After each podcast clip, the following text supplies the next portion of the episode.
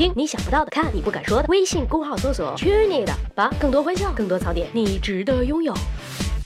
十万个为什么？那个什么，最近的话题真是越来越没节操，都是好听的。说白了就是越来越恶心呢。我简直理解不了李老板的审美趣味。他让我说说长久以来他自己的困惑。他呃不，人为什么爱挖鼻屎？绝大多数人都是挖过鼻屎的，但是没几个人会承认自己挖过。如果不巧了被人瞧见自己正挖得起劲儿，我们会感到异常羞涩。而如果我们看到有人在公共场合挖鼻屎，也会忍不住皱眉。没错，我说的就是把一根手指伸进鼻孔里又抠又掏的行为。在正式的医学术语里，挖鼻屎的行为被称为 单词太长恕我无能啊，翻译过来就是强制性挖鼻孔综合症。你以为我随便起个名字忽悠你吗？我能那么不负责任吗？早在一九九五年，也就是二十年前，美国的对，又是美国的科学家们做过挖鼻屎的调查，竟然有人因为热爱此项运动，把鼻中隔都挖通了。这是神奇的国度，神奇的国民呐！那么现在问题来了，我们为什么要挖鼻屎呢？答案就是这可能没有明确的答案。如果非要给一个定义的话，我们可以装逼的告诉别人，挖鼻屎可能是我们受清洁行为驱使下的一系列简单的弥补措施。而且事实上，我们也总是很容易摸到自己的鼻子。换句话说，我们之所以挖鼻屎，是因为你挖或不挖，鼻子就在那里。当然啦，李老板说我讲的这些并没有什么卵用，因为他挖鼻屎仅仅是出于方便的考虑，拿纸巾太麻烦了，用手指更直接啦。用手指用的这么灵活，你们是不是知道了什么？